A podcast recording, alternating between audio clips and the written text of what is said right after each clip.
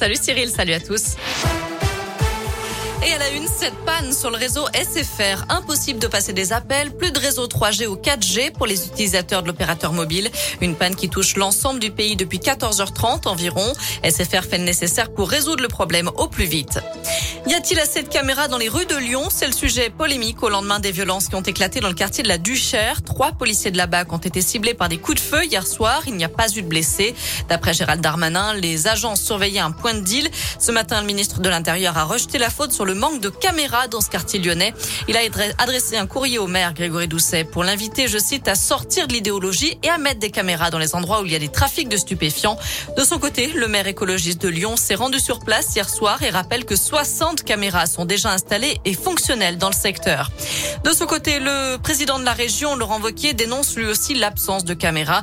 La région qui a proposé de les financer dans le cadre d'un plan de sécurité d'un million d'euros. Une grosse frayeur pour un chauffeur poids lourd dans la Loire. Cet homme de 44 ans a été victime d'un malaise ce matin sur la Nationale 7 à hauteur de Mably en direction de Rouen. Il a percuté plusieurs panneaux avant de finir sa course contre un arbre. Sa fille de 10 ans qui se trouvait à ses côtés l'a réveillé. Tous les deux sont indemnes. Une enquête toujours en cours dans le Puy-de-Dôme après un drame hier après-midi dans un petit village près d'Ambert. Un homme de 62 ans a été tué devant chez lui à coup de fusil par son voisin de 73 ans avec qui il venait d'avoir un différend. Le suspect peut être interpellé sans résistance. D'après les premiers éléments de l'enquête, plusieurs plaintes avaient déjà été déposées contre lui depuis un certain nombre d'années. Dans le reste de l'actu, deux tiers des soignants suspendus faute de passe sanitaire sont maintenant vaccinés contre le Covid. C'est ce qu'annonce Olivier Véran, le ministre de la Santé. Tous ces agents sont donc retournés au travail. Cette obligation vaccinale, je le rappelle, touche 2 700 000 travailleurs. L'ouverture d'un procès très attendu aujourd'hui, celui de deux hommes accusés du meurtre à caractère antisémite de Mireille Knoll, une octogénaire juive tuée chez elle à Paris en 2018. L'un des suspects connaissait la vieille dame depuis très longtemps. Les deux hommes se rejettent la responsabilité. Le procès doit se poursuivre jusqu'au 10 novembre. En bref, Christine Angot remporte le prix Médicis pour le voyage dans l'Est, récit de l'inceste dont elle a été victime. La romancière de 62 ans fait aussi partie des quatre finalistes du prix Goncourt.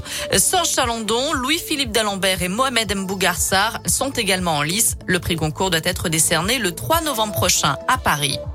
On termine avec un mot de sport et du foot à suivre ce soir. L'équipe de France féminine dispute un match de qualification pour la prochaine Coupe du Monde. Le coup d'envoi sera donné à 17h au Kazakhstan. Voilà pour l'essentiel de l'actu. Pour cet après-midi, côté météo, en tout cas, on aura une alternance de nuages et d'éclaircies.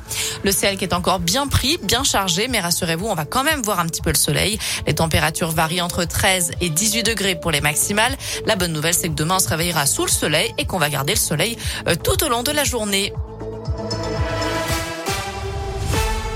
Merci.